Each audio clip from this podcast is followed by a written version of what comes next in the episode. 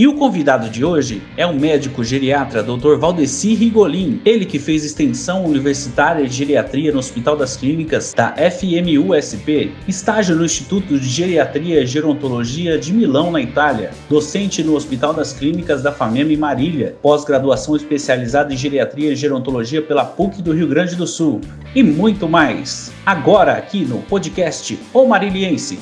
Curte aí! Muito bem, doutor Rigolin. Muito prazer em recebê-lo hoje aqui no nosso podcast. Seja bem-vindo. Fique à vontade. Sim, muito.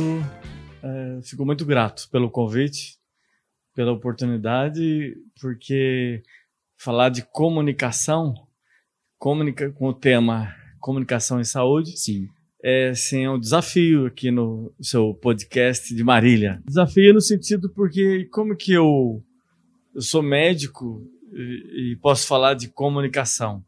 Então, puxando a sardinha para o meu lado, no sentido falando de, de, idosos, de geriatria, então é possível sim fazer esse exercício. E quem sabe esse tema, comunicação em saúde, você possa ser oportuno para você, sem dúvida, sua audiência, até, todos nós, né? É, quem sabe ele pode ser, pode unir do, o útil ao agradável, que é falar de maneira bem é, diversa, leve, Sim. de temas atuais em saúde, de maneira comunicativa. Então, esse é o desafio. A minha pergunta retórica: será que eu vou dar conta de fazer uma boa comunicação? Comunicação é tudo. Comunicação é tudo. Já, já diria o poeta, né? Comunicação é tudo. E eu vejo também a comunicação hoje em dia como uma forma de você levar o seu conhecimento. Comunicação nunca é demais. Por isso que eu adorei quando você falou do tema. Certo. E eu acho muito importante, por mais que no seu caso, na sua especialidade, você trata já com pessoas que têm muita experiência, que já comunicaram pra caramba, mas parecem um pouquinho mais teimosos que a juventude. Certo. Eu tô errado ou não? Eu, eu não é te corrigindo, mas te alertando no sentido que teimosia alertando até a sua audiência, que teimosia não é defeito. Aliás, esses idosos que são teimosos, eles sobreviveram a algumas teimosias, né? manias, manias e algumas boas, Sim. outras ruins, mas eles estão vivos. Seleção, a seleção natural, eles, eles fizeram, deram conta dessa teimosia. Então, quando você aqui antes ainda do, das câmeras ligadas, uhum. você me provocou sobre isso. Eu falei, aí você viu, a minha comunicação foi o silêncio. Sim. Que eu não. Não compactuou com a ideia. É, eu falei, eu, talvez ele, o Atos vai puxar isso de novo e eu vou precisar contextualizar. Porque teimosia, é, ela tem que ser interpretada, analisada até do ponto de vista de comunicação. Sem dúvida. Você vê se, se ela procede, se é uma defesa interessante, se isso tornou, ajudou que ele sobrevivesse. Né? Então tem essa, essa é um pouco para divã, um pouco complexo, mas como é a minha rotina, no meu dia a dia, eu preciso alertar, parecido com o que eu estou fazendo com você, Sim. alertar o familiar, porque a queixa do, do familiar, do neto, igual você, da, da, dos filhos, é, doutor, mas ele é muito teimoso, ele é muito teimoso, doutor. E aí o que eu faço? É o que eu tento, o que eu exercito? Para usar a teimosia a favor. Sim. Aí é interessante. Muito. É interessante, porque aí se faz a sua sobrevivência. Então, eu não sei se, se eu dei conta de de dar esse recado que teimosia pode ser um defeito, mas pode ser um, uma virtude. Eu acho que você foi brilhante na resposta, porque realmente a gente tende a achar que o outro tem uma deficiência, que no caso às vezes não é uma deficiência, né? é, é, como muitos de nós jovens também somos um pouquinho teimosos. Isso. Não é só o idoso é. que é teimoso. Não adianta a gente é. generalizar, né? Sim. O, a palavra, como eu estou aqui com você e trouxe um tema que é desafio a comunicação, então eu preciso dar destaque à palavra. que é a comunicação é a arte, né, de você mandar a sua mensagem, expressar os seus sentimentos através da palavra, que é uma excelente ferramenta para comunicação, ou dos gestos, ou da comunicação não verbal. Existem vários tipos né, vários de comunicação, tipos, é. né? Mas sem pretensão nenhuma de e não é a minha, não é minha expertise, vocês vocês sim que fazem curso, né, vocês da né, da mídia, da imprensa estudam isso. Eu até estudo a comunicação médica, né, o, o, quanto que eu tenho, eu sou professor, né, de medicina, então eu preciso ajudar o meu estudante de medicina, futuro médico, a ele se comunicar, a ele entender, a ele mandar mensagem para os pacientes. Logo, voltando para a palavra teimosia, eu preciso é, trazer pro, na comunicação que a mesma palavra ela muda a mesma questão de teimosia. Se você mudar o nome dela, por exemplo, perseverança, aí, mas é, é uma é um teimoso e perseverança é é um elogio. É o lado positivo. É o lado Sempre positivo. tem um lado positivo. É o lado positivo que é uma teimosia, é perseverante. Verdade. Então você pode trocar, não é por eufemismo, não é para fazer médias. Eu não sou político, né? É, eu, eu posso fazer a mesma coisa e, e, e, fazendo e sendo sincero. Você pode ser perseverante ao invés de teimoso. Gostei. É, e, e outras palavras que ajudam na comunicação. E isso é interessante. Falando em comunicação, como você citou agora, tem a comunicação não verbal, né? Isso. Como que eu começo a identificar em um idoso que ele está sofrendo alguma coisa, porque também tem a parte que o idoso não gosta muito de pedir ajuda. Ele certo. gosta dele seguir o seu caminho e resolver o problema. Certo. E nós, do lado de fora, assim, o filho, o neto, é, como a gente identifica essa comunicação não verbal para a gente poder ajudar? Sim. Né? A, a comunicação não verbal, que é interessante, a sua audiência ficar atento, porque é, ela não é tão divulgada assim. Então é, é interessante, é nós vamos é, destrinchar alguns momentos disso. Por exemplo, dentro do curso médico, eu como professor, eu preciso fazer leituras do meu estudante. Aí você perguntou do paciente.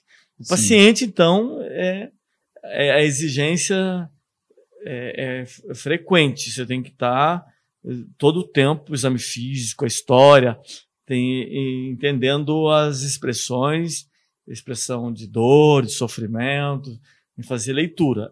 Tudo bem que na, na expressão do idoso é, perde-se um pouco, até as marcas da vida, Sim. as cicatrizes, ela prejudica interpretar é, o atual. Às vezes ela tem a marca do sofrimento uhum. da vida. Então, tem até definições, por exemplo, é, é sinal do Venagut, que é uma marca de expressão. E as carinhas, que é. Entendi. Os, os carinhas dos emojis, uhum, né? Que o é emoji. Do, é. Ele fez do sofrimento, a boca para baixo. Então, se ele está ele tá triste. É muito usado na, na, no, na, na, comunicação hoje, no WhatsApp, uhum. né? Então você manda aquela figurinha, você está aberto a receber, você está grato e, e tem a de sofrimento. Uhum. E o idoso tem essa essa essa marca, a expressão ela confunde. Às vezes você pode, pode achar que ele está bravo, que ele está com raiva, que ele está triste, que ele está com dor, mas pode ser uma marca de expressão. Entendi. Mas aí não é, é um pouco mais complexo. Mas tá. vamos pensar, você que é um jovem jornalista. Eu tento. E, então, você, a, expressão, a sua expressão é mais fácil de a gente lidar. Sem dúvida. A sua comunicação não verbal, eu posso fazer isso, faço com meus estudantes, no meu dia a dia. Se você está gostando, se você não está gostando, se você está com dor, se você. Posso usar um palavrão? Pode, aqui pode, pode tudo. Não, então, sim, um palavrão. Um, aqui pode tudo, doutor. É, aqui pode uma, tudo. Uma expressão é, popular. Sim. Saco cheio. Uhum. Saco cheio, não está interessante. Então, essa, essa todos nós usamos. Nós, que eu falo, eu preciso usar mais do que por trabalhar. a comunicação Sim. humana, de perceber mais. E também não posso fazer juízo de valor. Assim, é, vamos pensar, conversar com uma jovem estudante, Uhum. uma menina. Às vezes ela está com cólica, a menstrual está com cólica, enxaqueca. Verdade. Então, você precisa, não pode fazer estereótipos né, para a sua audiência, assim, ficar um, um, um babaca, né? Ficar julgando as pessoas. É usar a leitura da comunicação não verbal para me relacionar bem com o outro, para perceber o outro. E perceber o outro é tá dentro da arte da comunicação de Verdade. eu, de eu te perceber, de eu te respeitar, ficar até. Respeitar, às vezes eu uso essa palavra também, é uma palavra de- importante, Sim, sim. e, e ela não tem valor, às vezes. Se você chamar, você chama, chamar o outro de senhor, não significa que você está respeitando. Às vezes você pode chamar de senhor até para xingar. Vossa Excelência. Vossa Excelência. então, Vossa Excelência, porque a Vossa Excelência, sua mãe. Aham. É bem por aí que anda o Brasil, né? Então, é um xingamento. Sim. E, e é hipócrita. E é hipocrisia. Então, você pode ver o outro. É usar a educação contra a própria contra a educação. educação. E, É. e é, e é falso, é hipocrisia. é. Então, você pode sim se comunicar bem, perceber no outro, para ver no outro. Freud deixou muito sobre isso. Os outros autores foram é, aprofundando essa leitura, que é eu sou muito mais o que você, você me vê do que eu acho que eu sou. Sim. Então, é, é importante na, na mão dupla. Para eu poder me comunicar bem, eu preciso lidar com esse movimento. Isso é uma dinâmica mental né, da relação. Mas nós não estamos aqui para dar aula de. é, nem fazer psicanálise. é, a- o objetivo não é esse, Sim. essa, essa análise É a Psica- comunicação. né? psicanalítica. Aham. Então, eu fiz uma autocensura para não me perder na. Não se alongar no, no outro assunto. outro assunto. É, isso aí é fantástico. Eu acho que a comunicação não verbal faz parte muito da nossa vida. Sim. Né? A gente fala muito mais com expressões e com a nossa postura do que com palavras, né? Ultimamente.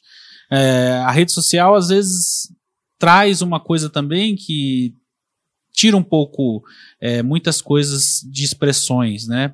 Tem muita gente que não gosta de conversar pelo WhatsApp porque não traz o jeito que a pessoa está falando e às vezes as pessoas interpretam de outra maneira também, Certo. né? E é- e é uma comunicação não verbal também Sim. né? Só que, por exemplo, eu estava aqui numa posição sentado com os braços cruzados, que é a negativa, né? Isso. Mesmo assim, a minha cara e a minha face, minha face estava interessada no que você estava falando, Certo. né? Isso. É uma Isso. comunicação também É, em duas mãos, isso. duas vias, né? Exato. Em duas vias. Isso. Que a corporal, que é completa, aí. Aí ela tem mais informação. Isso que você está falando do braço. Sim. Né? Então é lógico que o braço.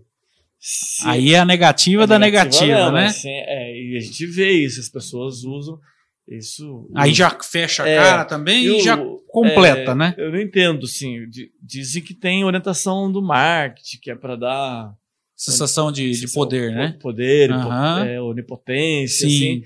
É, e também vai da personalidade.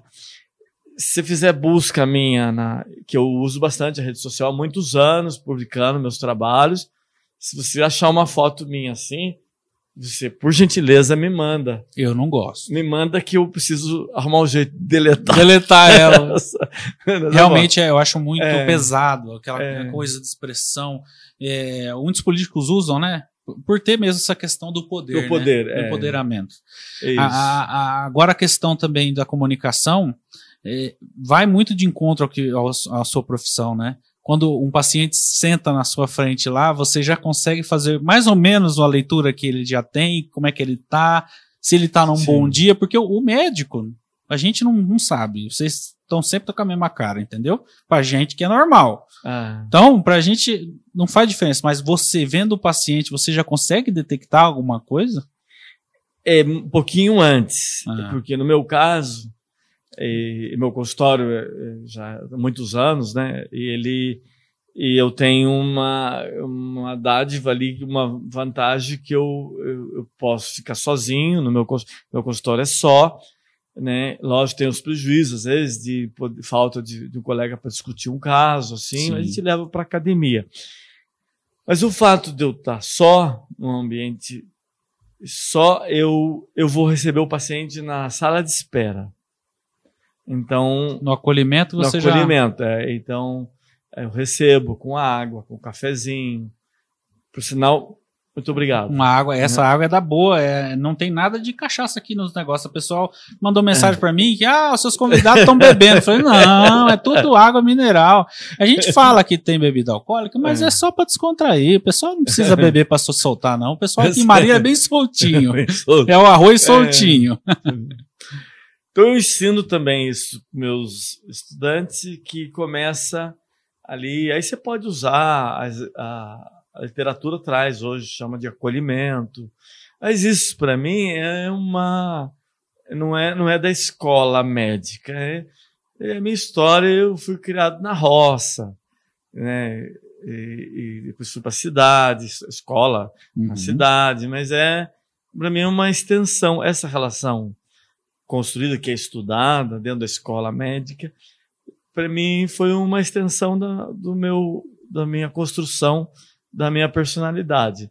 Então eu começo sim antes, um pouquinho antes dessa descrição que você fez, mas que é importante que a, que a sua audiência possa ter estudantes e outras profissões, começar em algum momento tentar identificar já alguns sinais, alguma comunicação que ele está te mandando. Sim. E você pode começar no meu caso, hoje impedido com Covid, então é a distância, né? Eu, eu faço o namastê, uso já há algum tempo.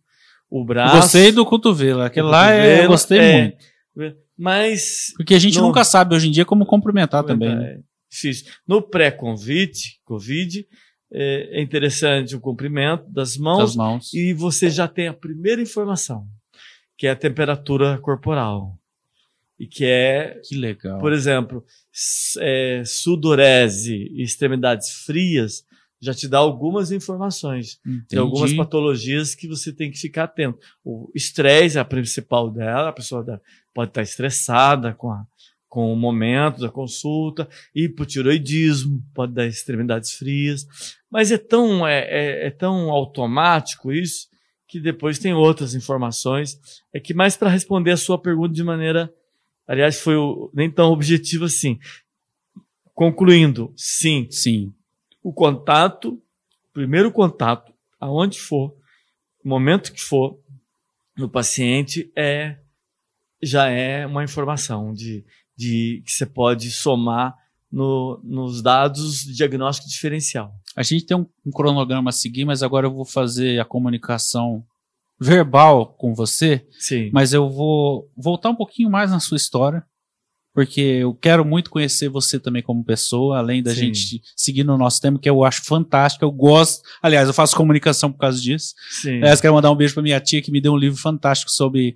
Ela me deu em 2014, né? Quando eu comecei a entrevistar as pessoas é, no programa de TV, né? É, sobre comunicação Verbal e não verbal, justamente o que nós é, estamos conversando aqui. Então, que eu te conheci na TV Marília. Na TV Marília, isso. Mas foi, an foi, foi antes. antes é, eu já fiz. É, esse programa de entrevista começou no canal 15, na TV comunitária, e depois eu fui ah. para a TV Marília, depois eu fui para a TV Sol e voltei para a TV Marília. Entendi. É um caminho muito longo. E eu sempre fui apaixonado por comunicação. Né? E Nossa. a comunicação, você vê, vê, como que casa. Olha. A comunicação não verbal, ela é muito, ela é muito participativa numa entrevista. Sim. É, quando a pessoa chega para você. Na televisão é muito diferente do que a gente está fazendo aqui, que é um bate-papo franco, eu Sério? e você, frente a frente. Mas a pessoa senta no, no, no, no sofá ou senta na, na, bancada ali, você já sabe se a pessoa está nervosa ou não. Entendo. Você já consegue deixar a pessoa mais à vontade ou mais nervosa. Dependendo da pessoa, a gente tem esse dom, né? É, o comunicador tem esse dom. Você é uma pessoa que você não gosta, você fica indiferente, você Entendi. deixa ela mais nervosa. Então, eu sempre fui um, um, cara que acolheu uh, os, os convidados é. entre os entrevistados. E aqui é um programa de bate-papo que a gente gosta de conhecer realmente a pessoa. Certo. Doutor Rigolin, quem é o Dr. Rigolin? Porque assim, não é só um cara profissional. Você não é médico 24 horas por dia. Por trás disso tem uma pessoa, Certo. né? Quando que foi na sua vida que despertou o dom que você exerce na sua profissão hoje? Quando foi assim que você falou, não, eu quero isso aqui para minha vida? Porque a comunicação foi assim para mim. Eu acho que para todas as Entendi. profissões, né? Quando que foi para você essa paixão pela medicina? Compreendo. É, fazia tempo que eu não respondia essa pergunta, viu? Ela fazia al- algum tempo. É interessante. Ela talvez, como eu tive que respondê-la algumas vezes, mas há algum tempo já não, não respondo, eu vou ficar atento com a minha comunicação, porque como eu estou rodado, foram muitos anos isso, de não encurtar esse caminho, de não fazer as passagens todas. Aqui pode ficar à vontade. É, para poder te dizer que, que o, tem pessoas que têm mesmo esse gatilho, né, na vida e tem o conjunto de. Sim. Eu teria que começar pela escolha da geriatria. E aí também vamos pular essa parte da escolha da geriatria, que eu sou geriatra, né? Aham. Geriatra para sua audiência, vocês não Dos conhecem. bom. Não, não é uma especialidade Dos tão... bom. Obrigado. Mas não é uma especialidade tão conhecida, eu preciso traduzir isso, que é cuida de idosos. Sim. E gerontólogo, que cuida do envelhecimento. Aí, voltando um pouquinho mais, na a escolha da medicina. É, um- é um processo, assim, de jovem, muito jovem, eu fui marcado por socorro, socorrista. Mas um curioso, que na minha época não tinha, a época de jovem não existia o SAMU. Curioso mesmo. Você curioso fala curioso, mesmo, curioso mesmo. curioso sim. de que acontecia. Eu fui eu vivenciei fatalidades de pessoas que viveram, que passaram, foram vítimas na minha frente, atropelamento, acidente de carro, e eu muito jovem. Então eu, eu me lembro de uma cena, contando para você, eu descrevi uma cena, eu tinha 17 anos, eu fui atleta, eu fui corredor, então eu treinava de madrugada. Na minha cidade, cidade pequena, eu vinha Qual cidade? De né? Madruga- Caçapava, em São Paulo, Caçapava. Vale do Paraíba. Correndo numa avenida, manhã que eu acordava cedo, treinamento, corria São Silvestre, né, e um, e um, um carro, uma pessoa sofreu um acidente de carro na minha frente. Assim, ele entrou num poste e ficou preso no carro. Então era eu, Deus e o, e o acidentado. Assim, eu, eu não sei se na época eu fiz certo, eu fiz errado, mas eu fiz algo que eu podia ter feito. Eu Entendi. tirei, sozinho eu tirei ele do, esse rapaz do acidente, coloquei ele fora do um cuidado que eu tinha lá na, na porque ele estava prensado na lataria. Entendi. Como é que eu consegui? Não tenho mais detalhes assim. Nem lembrança, E- né? lembrança, É um- Mas aí cheguei a receber ajuda, ele foi levado, pro, e a cidade pequena, ele foi levado vivo pro, pro hospital e eu já trabalhava, eu sempre trabalhei, né, trabalhava nessa época numa empresa, na Nestlé, na, de Caçapava, Que legal. fábrica de chocolate. E na eu falaram, ah, teve um acidente, tal, fulano morreu. Era, era o próprio, Cidade pequena que a gente era- conhece e todo o mundo. carro, você eu falava, acho que você conhece aqui em Marília, tem uma ou duas. Era uma rural. Uhum. Uma rural, Uhum. eu sou, o- você entrevistou o, o, O Júnior ele, ele, ele conhece bem Conhece a, a rural. E, e era essa situação.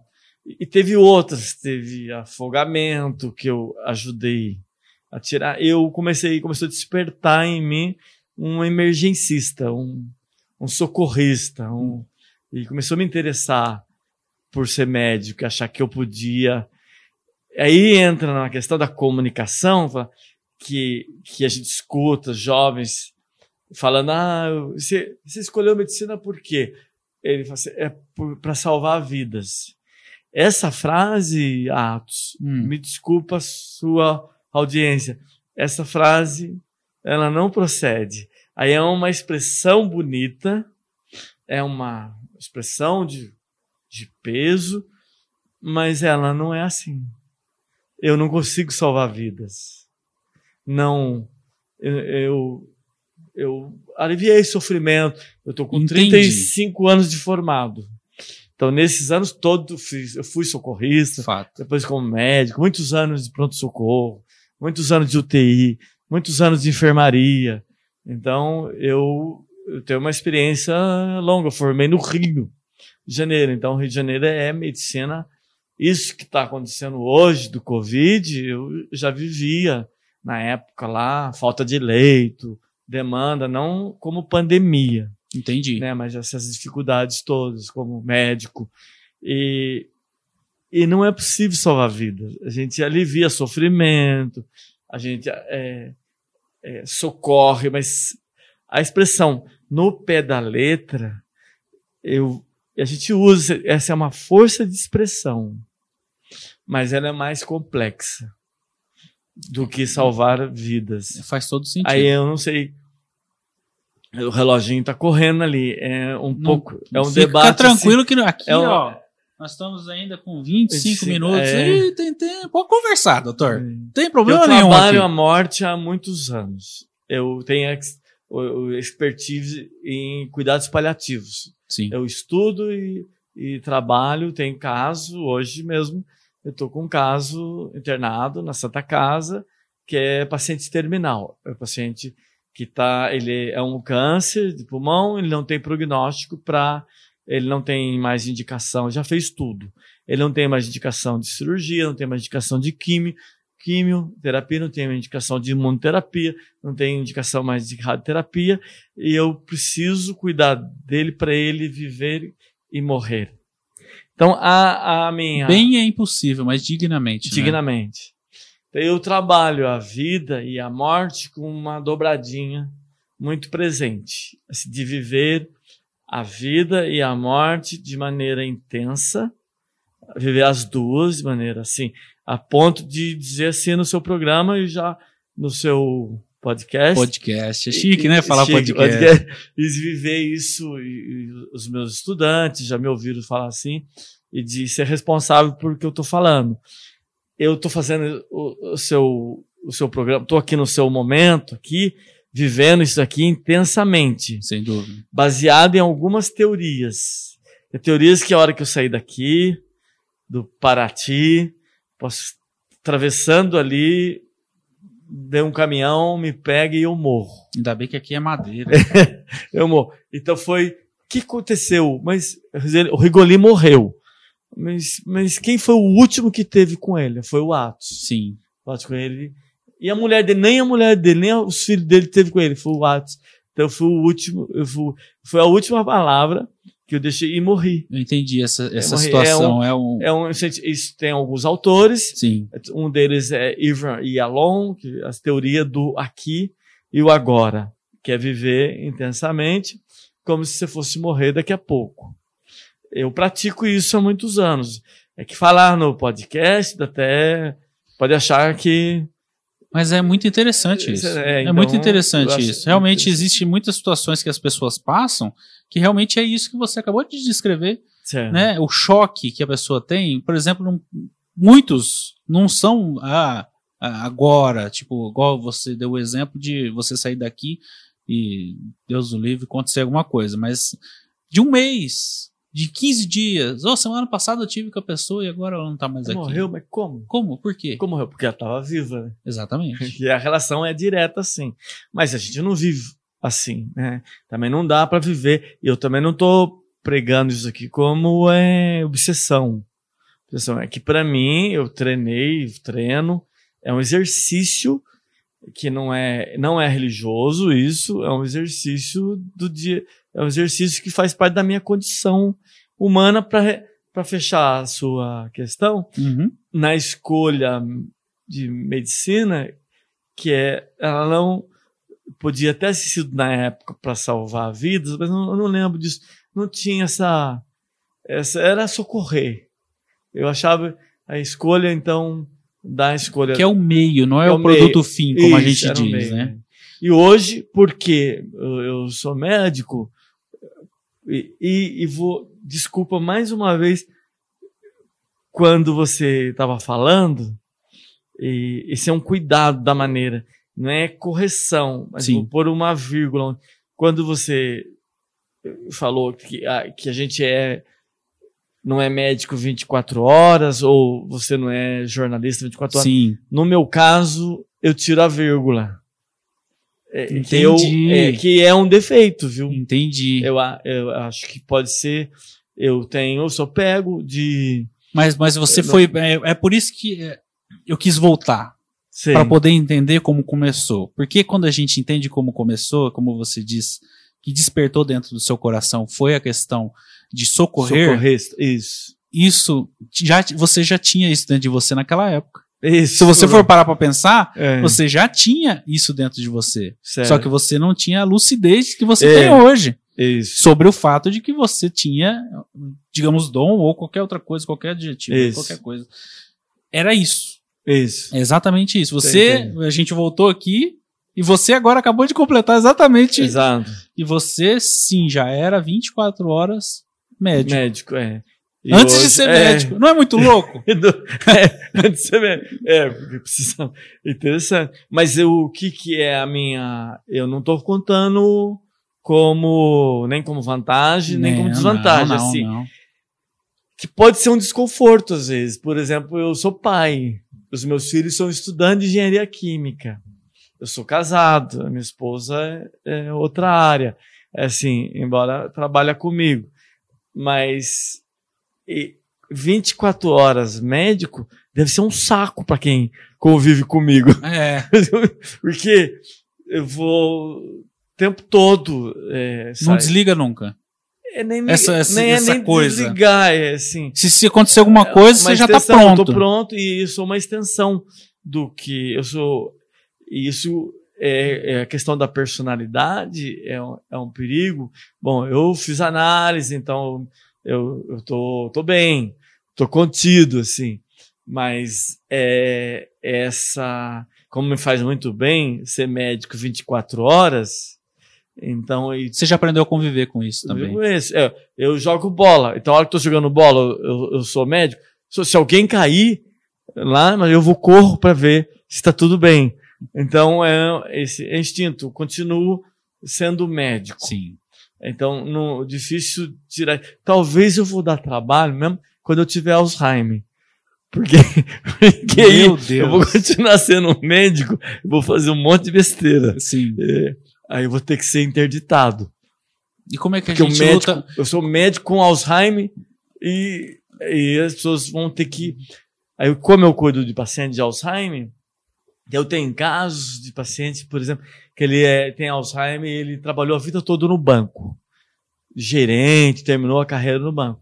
Então aí eu instruo, eles fazem, a família, a família fica, monta o escritório, ele fica lá na- no escritorinho dele e com Alzheimer. Aham. Fica, dá uns carimbos pra ele, carimba, fica assinando papelzinho, fica assinando, escrevendo algumas coisas, tudo sem nexo, e vive e passa o dia. Ele se arruma, atos, ele se arruma para ir pro banco. Vai pro, pro escritório, fica ali, trabalha, termina o expediente que ele imagina que está fazendo e vai, almoça, volta pro banco. E, então, Ele Vive nesse, Vive nesse ciclo, né? então é a sugestão que eu tô dando aqui para quem para quem for cuidar de mim, Já vai ficar gravado. grava Ele mesmo que falou, ó, você já pode usar. registrar. Já pode usar depois do vídeo. Aí eu vou, vou simular um ato médico Sim. ali sem pôr em risco ninguém, né?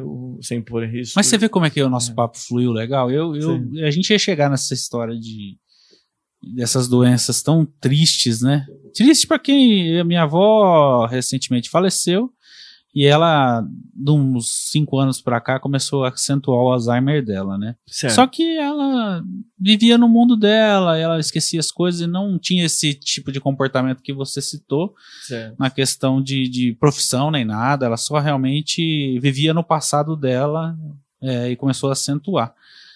Tem alguma coisa pra gente fazer para não entrar nessa onda aí, nessa doença, porque é muito triste para quem tem na família é, uma pessoa com essa doença. Ou a gente, se for diagnosticado da família ou alguma coisa, você pode ter certeza que vai acontecer com você também. É, nós não temos medicamento para prevenir Alzheimer, mas tem tratamento para diminuir a velocidade da doença e diminuir também a, as perdas que a doença leva. Então, eu trato Alzheimer há muitos anos, medicamentoso atual, que é o mesmo medicamento de hoje, é desde 1997. Mas eu trabalho Alzheimer na cidade, é, aqui em Marília, desde quando eu cheguei aqui. né? Tem 30 anos que eu, eu trabalho, então gostaria até de pedir, fazer uma propaganda aqui no seu. Mas tá na hora pessoas, já, eu tô aqui esperando. as pessoas entrarem no, lá na, nas minhas páginas, no Face. É mais fácil no, no Facebook ou Instagram? Aonde clicar, ou no Google, vai achar. Como é que eu vou procurar lá? Se digitar Rigolim Alzheimer. Rigolim com N. Com N. Com N, pessoal. Com N, isso. Com, certo. Ou no Face, Rigolim, Valdecir Rigolim, o Rigolim, Rigolim, o Rigolim Alzheimer, Rigolim é, clínica, é, clínica envelhecimento e, e geriatria, Rigolim. Então, é assim, procurem ajuda, né? Ajuda, é. Procurem, eu né? Tenho, eu fiz um histórico grande na cidade. Eu tive que ir, foi bom e foi comunicação. Eu trabalhei a comunicação esses anos todos nos, nas famílias sofredoras uhum, de Alzheimer, uhum. que essa é a minha missão, Sim. que é aliviar o sofrimento dessas famílias, cuidar das famílias e cuidar dos pacientes de Alzheimer. Então, eu fui, trabalhei esse exercício da comunicação, eu fui para a área, para suas, para sua área que é para é, teatro que vocês fazem, né?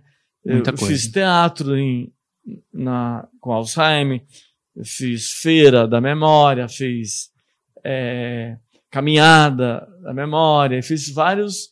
E, e, então tem isso. No YouTube também faltou é, dizer, no YouTube é. Rigolim. Tem lá Rigolim, bastante vídeo tem, do doutor tem lá. os teatros. E eu fiz rádio. Eu fiz rádio 11 anos AM. Uhum. Também, não só. Aí a rádio AM não foi só Alzheimer. Foi era, era uma rádio ao vivo. ao pessoas... vivo dá um trabalho. Dá um trabalho. Era dá, um, uma, dá, um, é um, até uma palpitação, é, hein? Mas era, no, Mas é meu, muito melhor, né? É, é gostoso. É, lá era interessante, eu esqueci até que estava na rádio, que o exercício de comunicação da rádio é grande, você sabe disso. E alcança uma massa de pessoas é, legal, né? Eu fazia uma hora, as pessoas ligavam, eu atendia ao vivo, elas faziam uma pergunta, e aí o que eu sentia falta, que a rádio na época não tinha vídeo, de explicar, de explicar, Mostrar. por exemplo, osteoporose. Ah. O que é osteoporose? Eu tinha que falar. Aqui hoje nós estamos com imagem. Sim. Então, osteoporose, isso aqui é um corpo vertebral, é uma que o povo chama de gominho. Então, para mim, eu estou falando no seu programa, quem não está vendo. Quem está falar... só ouvindo no Spotify, por favor, vai no Por... YouTube. É, o... Agora, vai, vai no YouTube, agora. YouTube. Então, o que ele está falando, corpo vertebral? Corpo vertebral é o gominho o povo chama de gominho, que é cada vértebra é o popular gominho. E as ah. vértebras com osteoporose ficam cheios desses buracos, que é o osso poroso, por isso que chama osteoporose. E aí, esse recurso na rádio, na época eu não tinha. Então, eu trabalhei o exercício de explicar como que é uma osteoporose. E Fazer do, a pessoa imaginar, imaginar o que você está falando, né? E do Alzheimer também eh, tinha que desenhar, e por isso que eu fiz a radionovela. Fiz um, um, uma apresentação, a radionovela, onde eu levei, o, na época era o meu menino, foi, fez o papel de netinho, levei um, uma filha, que, que era, fez o papel de cuidadora, e fiz sonoplastia na rádio, então foi, foi muito interessante. Também está disponível na, no YouTube. No YouTube dá para assistir tudo. lá rádio novela 30 minutos de novela. E tem na história da, da paciente que, que demencia, que esse quadro, você deu o exemplo da sua avó. Sim. É assim, é, essas, o paciente de Alzheimer, você é muito importante você ficar atento de comunicar-se com o paciente de Alzheimer, com a família do paciente de Alzheimer, com o profissional que cuida do paciente de Alzheimer. Então, o meu exercício todo de comunicação foi com, esse, com essa tríade. Entendi. O paciente, me comunicar interagir com ele na comunicação, principalmente a não uh, verbal e a, a, a, o gestual, a visual, porque ele, as perguntas que as pessoas fazem, netos igual você, assim, doutor, será que, que o Alzheimer sente? Sente, sente cara feia, é, eu ia chegar nessa, eu ia chegar nessa conversa. Sente que o, que o familiar está cansado, está estressado. Tem momentos de lucidez? Tem episódios, às vezes, principalmente a demência vascular. Mas mais do que isso, de momentos de lucidez, ele sente, ele percebe. Entendi. Ele percebe, então você precisa ficar atento, o familiar ficar atento, o funcionário atento com a comunicação com Entendi. o paciente de Alzheimer. A comunicação a verbal, tem, e, verbal a e não a, verbal. É não verbal. A verbal ela tem que ser curta, uhum. monossilábica e, e se não pode delongar e objetiva e com comando, porque ele pode estar tá perdido, mas você não. Você está se, dando sequência. Entendi. O familiar está cansado. Sim. Às vezes tá sofrendo de ver pai, a mãe que está presente no mesmo corpo, mas não é a mesma pessoa. Então tem um sofrimento, tem conflitos, existem conflitos de famílias, de filhos, tem raiva, tem, tem amor, passado. tem culpa, é. tem, então esse contexto tem que cuidar da família e tem o funcionário que que às vezes escuta, que é a, que acho que vale a pena, não sei se está na sua pauta, depois pensar alguma coisa de fake que agora é atual, do quanto a mídia, quanto tá difícil, Sim. né, no Covid, como ficou difícil para nós médicos, para mim e essa esse exercício, esse esforço, sabe? Eu te, o ato eu tô urrando para me comunicar, para mim. Eu sempre trabalhei com comunicação, mas eu nunca nunca teve tanta demanda para responder diminuir a, o conflito, diminuir as angústias. Eu fiz um vídeo Aí, uma crítica que eu, que eu considero ficou 10 minutos o vídeo. Até mandei para você. Sim. Aí me falaram, ô Rigolim, 10 minutos ninguém escuta. Assiste sim. Assiste sim. Você vai ver, nosso podcast vai dar uma hora. É. Vão assistir uma assistir. hora. Tomara. tomara. E não fiz... assiste não, pra você é, ver o que é. acontece. Aí eu fiz esse vídeo e eu faço lá uma analogia com o futebol. Assim, para tentar. Aí eu levo uma linguagem interessante de de comunicação, de você de ver, e não eu não não, não eufemista e nem uhum. poliana, linguagem de enfrentamento, de enfrentar o, o vírus. Tá lá na, na internet também. Voltando pro Alzheimer, que é assim uma praia minha de muitos anos. Aí foram várias campanhas, várias várias linguagens, vários chamados de comunicação. Sim. Vou citar alguma delas, assim, para dar. E na época, conseguir outdoor, tudo isso acabou. É, não tem. Primeiro que outdoor acabou. Primeiro que acabou Agora também. Tem os sites, né? Tem um site marilhense aí, um site bom, viu? Aliás, entra é, aí. E, mas eu fiz, eu criava os slogans e até as pessoas podem até achar que eu tinha alguma empresa. Assim, nunca tive atos, nunca tive nenhuma empresa de marketing. Entendi. De, eu fui na raça, na unha, criando muitas coisas e com o sofrimento da, de quem vive ali, a, hum. ali na trincheira, na linha de frente ali, um guerreiro ali. Aí eu fiz assim, uma delas, uma das, das primeiras, vou tentar lembrando, puxando a memória aqui por ódio. Doença de Alzheimer, sempre há o que fazer. Uma, que é uma mensagem importante. O, vou, Objetiva. É, vou deixar para as pessoas é, interpretarem. Doença de Alzheimer na dor do cuidador. Doença de Alzheimer porque eu. Doença de, de Alzheimer e você. Doença de Alzheimer e memória. Vou, a memória agora vai falhar. Mas essa porque é, eu é muito impactante, eu, né? Eu Aí, acho que é o que mais você deve foi, ouvir, essa né? essa eu fiz o teatro. Uhum. Eu fiz cinco atos e foi, foi exibida no Teatro Municipal na época, antes da reforma, e foi uma apresentação só. Foi casa cheia. Né? Foi, Aí sim, hein? Foi, foi bonito. Foi muito bonito. Gravei também, tá na, no YouTube, tá, mas com muito defeito de luz, que é teatro. Ah, é. Você som. tem que imergir no negócio É, sem, sem julgar. Sem julgar. Sem Então julgar. é precisar de algum esforço. Mas é essa a ideia do Alzheimer, a cor, né, a mensagem, trabalhar o que eu fiz e trabalhei bastante, eu consegui eternizar um- algumas coisas do Alzheimer, que é uma praça- na, um, um, um, um Atos. Um, Não sou eu, pracinha, hein?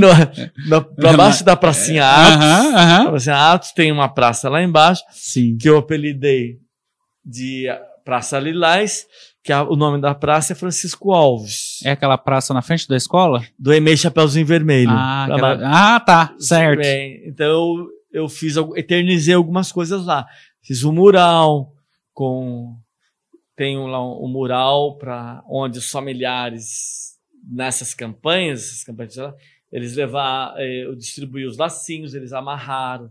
O lacinho numa tela grande, que é o laço de lás, que cada familiar fez lá a sua oração, fez a sua evocação, lá Deus amarrou seu lacinho, tá lá, o lacinho no mural, a, a praça eu tô cuidando assim de lilás, eu plantei, tenho eu com o seu Zé Torres lá, a gente me ajuda, que é o vizinho, a- as roxinhas que chama Trapoeraba, que para deixar a praça mais bonita e Sim, roxa, Sim. né? E tem as, os laços definitivos lá na cerca, lá de, de inox, de, de latão, de galvanizado, de galvanizado. Então, é assim, é um local que as pessoas podem estar lá disponível, tem umas coisas para criança que eu montei, que é interessante é, deixar a marca registrada em- que essa a- as últimas campanhas o grande chamado é inclusão do paciente de Alzheimer e o seu familiar é, porque você fala em inclusão do inclusão do deficiente físico mas a inclusão o Alzheimer o paciente de Alzheimer passa aqui meio oculto porque você olha para ele e, e se, caso, se ele estiver quietinho no shopping, sentadinho, lá, se ele não fizer nenhuma arte, tirar a dentadura lá no meio da, da refeição, você não vai saber que ele tem Alzheimer. sem dúvida. Então, esse, essa inclusão, que é para a família levar o, o seu paciente de Alzheimer no shopping, levar nas praças, esse, esse é o chamado que eu tenho trabalhado. Um grande movimento, né? Um movimento. Um grande movimento. É, essa, esse é o convite. Eu, eu acredito muito nesses tipos de ações, né, que são eficientes demais para a comunidade. E me comprometo já aqui hoje, nesse primeiro bate-papo nosso, que é o primeiro podcast que você está vindo, mas lógico que você vai vir em outros, eu tenho certeza, porque tem muito mais coisa para a Se- gente conversar e, Se Deus quiser. e eu gosto Se eu- muito disso. Com aquela teoria do aqui ou agora. Não, não, isso aí, isso aí eu- eu- é verdade. Mas é, assim que acabar a pandemia, nós vamos fazer uma matéria lá na sua praça. Na praça. lá Legal. na sua praça. Praça Lilás. Para mostrar para a população realmente é, como que funciona. Para mostrar como você idealizou. Eu acho muito interessante esse tipo de, de envolvimento, né? Embora seja singelo, seja simples, né? Mas tem um significado muito grande, né? Significado para você sim. como profissional Pro e para a população. Para o familiar. E os pacientes, Atos, eh, os- o- alguns dos eventos que eu fiz as famílias levaram os pacientes. Os pacientes participaram Isso do é show. muito fantástico. Fiz, você conheceu, acho que Orlando Mendonça, o can- cantor de tango.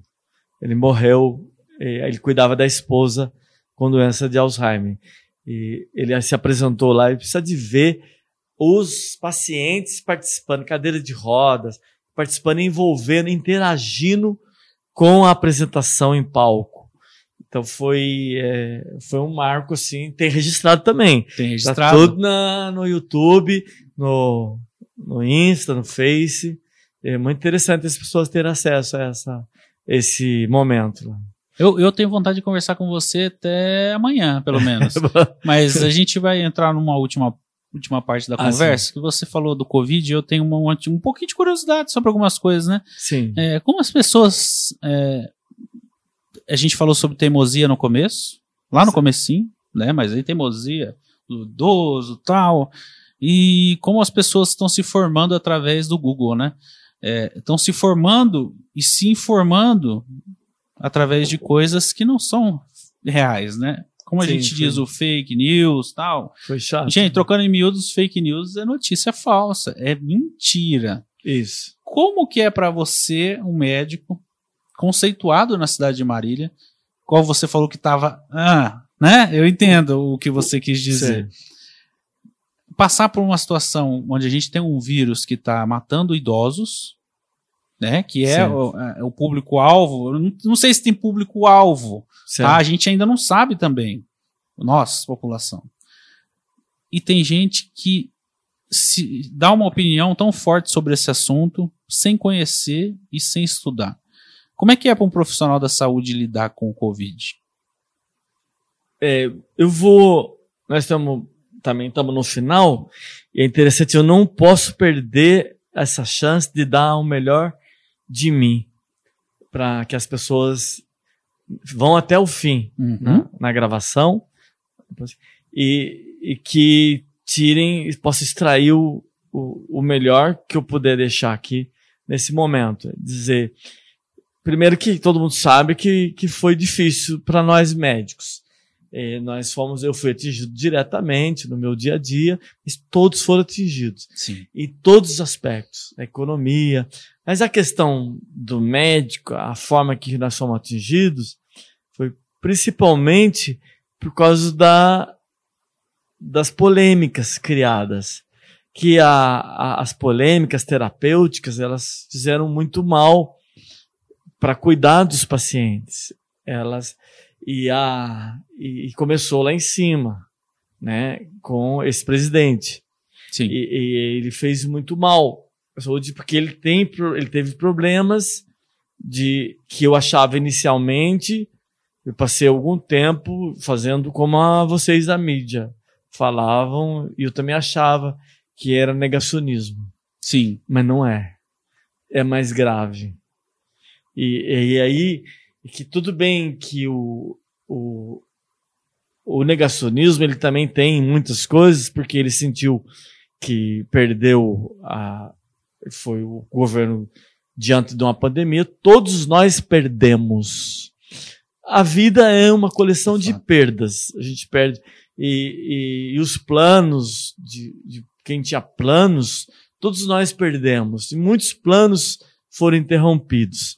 E o plano de um presidente sido interrompido porque há necessidade de resiliência re, para poder fazer novos planos. Ele não conseguiu, ele começou primeiro com o negacionismo. Certo. Mas o tempo foi passando e foi deixando claro que é eugenismo, que é mais grave que negacionismo. Aliás, é muito grave. Aí as pessoas, talvez a gente não vai conseguir falar de eugenismo, mas fica atento aí, as pessoas podem escrever. Aí depois você coloca, tem legenda? Tem, eu depois, coloco. Eugenismo é o que pratica, ele é eugenia, ele é, ele é, é, o discurso é assim, é disfarçado. É disfarçado, é assim. Ele, o, Covid tem, o Covid, o vírus tem um monte de advogado de defesa, ó. Morreu, mas morreu porque estava obeso. Morreu. Morreu porque estava idoso. Morreu, morreu porque estava vulnerável. Mas só morre de Covid, de COVID doutor. É, só morre de Covid. Então eu, eu tive casos, eu perdi alguns casos, muitos casos meus morreram. E teve casos meu que morreu de Covid sem diagnóstico de Covid. Mas era Covid. E aí teve acusação contra médico, teve perseguição. Até hoje, vindo para cá hoje, aqui no seu programa, ele continua todos os dias e, e tem um discurso, o discurso, assim, de algumas pessoas, uhum. que ele trouxe aí 30% da, da população brasileira e outros fora do Brasil que têm o mesmo discurso, assim. Então, ó, você se cuide, você que é vulnerável, se cuide, porque vai morrer, você vai morrer mesmo esse discurso, e precisamos, porque eu, eu, eu sou atleta, então logo, cuidando da saúde, as pessoas correndo atrás de produtos para imunidade. criou atos. Você lembra que o, em algum momento do seu programa, do seu do nosso momento aqui, eu Uhum. falei da morte. A morte, né, quem go- gostaria de te sugerir o sétimo selo, que é, é o momento de enfrentamento da a morte, a, a fome, né, a, a pobreza. Pobreza é uma grande ameaça. A, co- a pandemia foi uma ameaça para todos. Ameaça da morte, ameaça da pobreza, e é. Sim. Foi e é e está sendo e vai ser e está sendo muito difícil. Essa condição torna um povo vulnerável. Sem dúvida. Todo povo é vulnerável.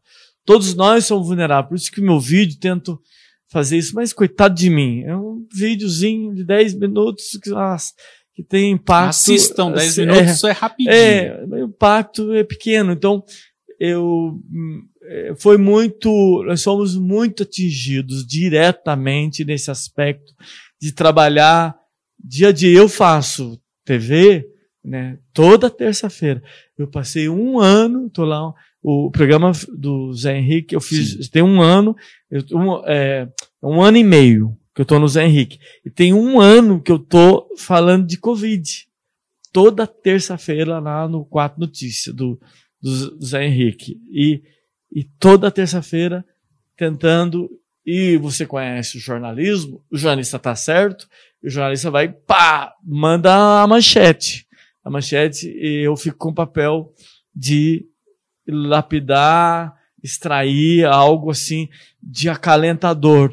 E no consultório, e na faculdade, eu faço, eu sou professor online, eu sou eu sou, eu faço ambulatório, eu faço e todos os dias. Então, esse a vantagem de ser médico 24 horas me deu isso, essa vantagem. Sim. E Covid 24 horas e contra uma uma avalanche de de como se a gente fosse contra a economia ou todos É aí nós que eu não entendo também. todos nós perdemos, todos nós estamos perdendo. Precisava de uma linguagem de alguém sereno, ou de algumas pessoas sereno, uma linguagem harmônica, de Sim. amparo, de proteção, de que eles falam, a imprensa fala, mas não sei se a, a população tem tanto a, a- a informação sobre isso de afe... acaba que as palavras se esvaiam no vento, que é afeição, que não tem empatia nenhuma. As pessoas talvez escutam isso, mas não não, talvez você falou aqui hoje, quanto que é importante perceber Uhum. isso e, e, e não vai dar tempo. Que essas pessoas estão no governo e elas não têm empatia pela vida. Pela vida, elas são eugenistas, elas estão pensando nela que sobreviva os fortes e Saudáveis. saudáveis e os, a seleção natural e os frágeis que se ou fica quieto no seu canto ou morra porque fica mais barato, fica mais econômico, aí não lota o hospital. E atos fila para UTI, a imprensa está falando o tempo todo fila para UTI. Esse, essa é uma comunicação equivocada. Uhum. E também eu não pergunta para mim qual é o termo usado, também não sei, porque eu não, eu não sou da, do meio. Eu sei que não é fila para UTI. Porque não, não, não existe fila para UTI. Se você está numa fila, você pode estar na fila para pegar um ticket, aguardar uma cirurgia Sim. eletiva, uma fila. É fila para UTI, ele está morrendo. É fila pra morte. É fila para morte. Eu sugiro as pessoas usarem outra expressão. E como eu estou fazendo aqui, eu não estou usando fila para UTI. Eu tenho 35 anos de formado. Eu nunca, eu sempre tive problemas com vaga. Eu, eu, eu internei, eu interno muito. Eu sou internista, eu interno paciente em UTI, eu interno paciente na, na ala, eu interno. E, se eu preciso internar, eu posso, se for eletiva, posso falar, fique em casa esperando, que estou esperando a vaga. Mas UTI, não, não tem. E esse conflito do. Esse- O TI, no só- caso, é, trocando em miúdos, já é o fim do fim, né? Ou Não, vai. é a salvação. Entendi. UTI é salvação. Entendi. Se o paciente tem indicação de UTI, é porque ele tem chance. Ainda tem chance. Ele tem chance. Fato. É, Não- verdade, É, verdade. Não a teoria do. Não é o contrário. É, é o contrário. Então, então ele não pode ficar na fila. Ele tem que. Ele tá dentro da UTI. Então, essa é a minha preocupação. É isso, é isso mais ou está menos que eu, que eu queria É, entender, porque isso. as pessoas acham que quem vai pra UTI é que já não tem mais chance. Não, que E tem é o muita contrário, chance. é o que tem contrário. muita chance. Sim, Então, meu, eu tenho os casos meus de Covid que não morreram na UTI, morreram na enfermaria, porque ele não tinha indicação para UTI. Tudo que eu pude fazer para ele foi conforto para ele morrer dignamente na enfermaria. entendi, E o da UTI é porque ele tem chance, só que não tem vaga. entendi. Não tem vaga. Desculpa, eu acho que eu mudei a expressão. Assim, eu não posso perder a. Eu tenho que passar a ideia da gravidade para tentar é, apagar o, a banalização. Sim, A, bana, a morte foi banalizada. Fico- muito. Foi banalizada. Então a minha A morte e a vida. a morte e a vida. Foi ela e essa, por isso que eu mudei, acho que a expressão ficou mais Não, Mas é, mas, mas tem o porquê. porque A então, comunicação, às vezes, você tem que se, precisa. né, dar aquela chacoalhada até na- É no, no olhar, na expressão. Mas en- entendi tudo. É, e eu entendo realmente que nós estamos passando por um momento onde o governo não está ajudando e não está resolvendo. Porque É. resolver realmente não vai resolver o problema.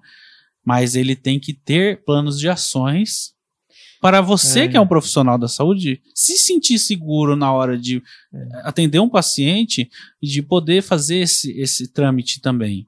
Porque se nós estamos inseguros, usando máscara, usando álcool gel, se protegendo, protegendo a nossa família, Sim. e o governo É. não está fazendo nada, o que, que eu posso fazer? É, Eu? Nada. compreendo. É triste. Sim. Não é? É triste. Eu, e É a uma- minha vinda aqui, você vê que não, a minha, a minha questão, o meu, a minha contestação nem é de equipamento. primeiro que é porque se precisa de UTI do jeito que está precisando é porque o caldo entornou. A questão ele, é as pessoas, muitas das pessoas que ocupam cargos, elas manifestam o tempo todo a falta de empatia, desprezo pela vida e elas não estão percebendo isso. Mas a análise é essa, a principal. Então, eu, a sua pergunta, como profissional da saúde, o que que eu senti e tu continuo sentindo? A falta de empatia. Foi o Mi- Ministério da Saúde o tempo todo, sem empatia nenhum para a linha de frente, para os profissionais do dia. Um profissional da saúde por dia está perdendo a vida. É. Por dia. Então, e, e sem empatia. Sem empatia nenhuma. Não há nenhum. Essa musiquinha, esse, mesmo os jornais que Uhum. fazem isso, ah, Uhum. homenagem aos. Deixa sem, sem trilha no É, final do jornal. É, é, isso é tá interessante, mas ela fala a manifestação de não há uma manifestação de conforto e Sim. não é é hipócrita a manifestação de Uhum. sentimento assim Uhum. Não não atingiu. Parece o que mais que precisa para atingir não, não dá para saber. É, aí aí eu passei a ver detalhes em algumas pessoas o eugenismo. Eugenismo que depois elas vão procurar. Aí literalmente aparece na história da humanidade você entender como que é o seu comportamento eugenista. Entendi. essa foi a, a- o quanto de mal foi foi feito para nós da saúde É, essa questão da empatia com o próximo, realmente, essa geração acho que perdeu um pouco, né? Marília é uma cidade tão querida, tão acolhedora, e eu vejo pessoas entrando nessa, nessa vibe de é, se morreu lá na casa do outro, tudo bem, né? entendi E se morresse na sua casa, né? Se fosse uma pessoa próxima, se fosse um amigo, como muitos estão partindo, a gente não vai ter oportunidade mais de conversar com eles. E o sofrimento da família continua. Eu acho que quando essas pessoas caírem na real, porque uma hora vai acontecer isso, dava para fazer de outra maneira. Dava para ter, ter tratado a doença de uma outra maneira, né? É, é triste até, é triste. Só que nós não podemos fazer nada além de comunicação, doutor. Isso. Né? A gente É. falar o que a gente pensa, isso é, é uma chave que poucos têm. Né? Muita gente acha que tem o Facebook, lá que pode falar o que quiser, escrever, compartilhar. Mas essa arma nossa aqui de comunicação é difícil. É, a gente vê, às vezes, as pessoas se comunicando e fazendo uma comunicação perversa. Interessante. Mas a, eu, eu tenho esperança. É isso que eu falo lá no meu, no meu vídeo. Tenho esperança que essas.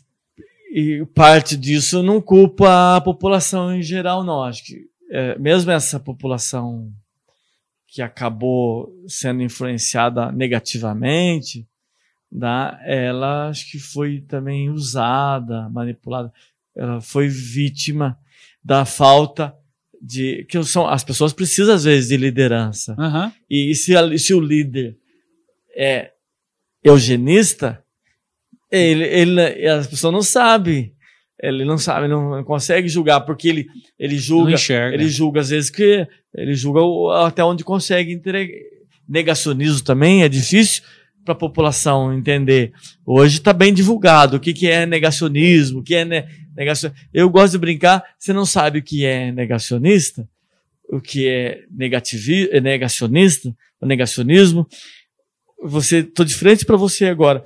Faz de conta, Atos, que eu tô com uma peruca olha para minha cabeça e vê eu de peruca.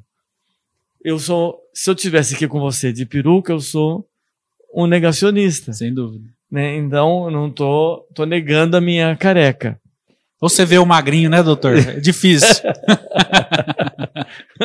É um garoto. então, é, então é isso para explicar didaticamente o que é um, um negacionismo. É você não encarar os fatos. Então, agora, eugenismo é um pouco mais grave. É, vai ser necessário ir para a história. Na Segunda Guerra tem passagens, né? Embora o negacionismo começa, a descrição começa antes. Então fiquem atentos à população em geral nessa canoa furada que o Sim. Brasil caiu.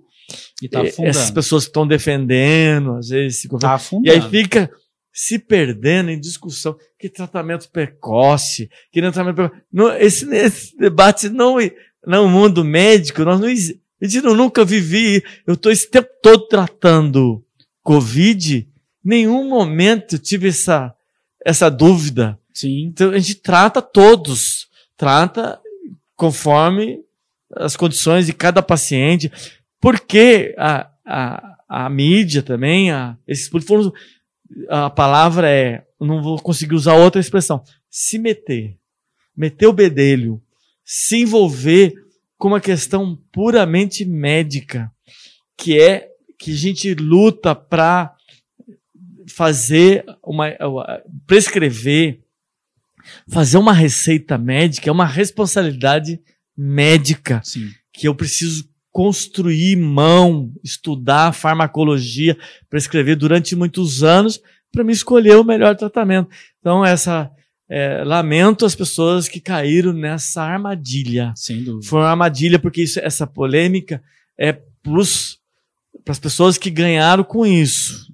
Mas essa polêmica do nosso mundo de cloroquina, ivermectina, é polêmica de quem usou isso de má fé. Má fé, porque isso está muito resolvido Uhum. no nosso dia a dia. Isso é um médico que tá falando, hein, gente? Pelo Certo. amor de Deus. Eu, o brasileiro é um bicho doido. É, doutor, eu quero Sim. te agradecer demais pela sua disponibilidade de vir aqui hoje. Né? Foi muito bacana, o nosso papo fluiu de uma maneira que é, é, a gente não esperava. Foi para os caminhos que tinham que ir, porque é assim que funciona. Sim. É, e deixar o espaço aberto para você agora, para deixar abraço, beijo, para quem se quiser aí pode ficar à vontade. Tá legal.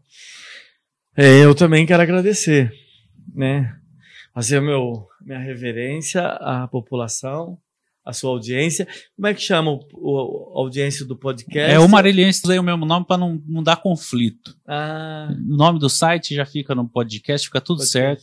E você procurar aí nas redes sociais, tudo, é tudo o Mariliense. o Nós estamos aí. Legal. E fiquei muito honrado dessa oportunidade de poder, para mim é um, um sinal de prestígio, muito grande. Para mim que é. Poder estar aqui e, e seguir firme eu como professor de medicina.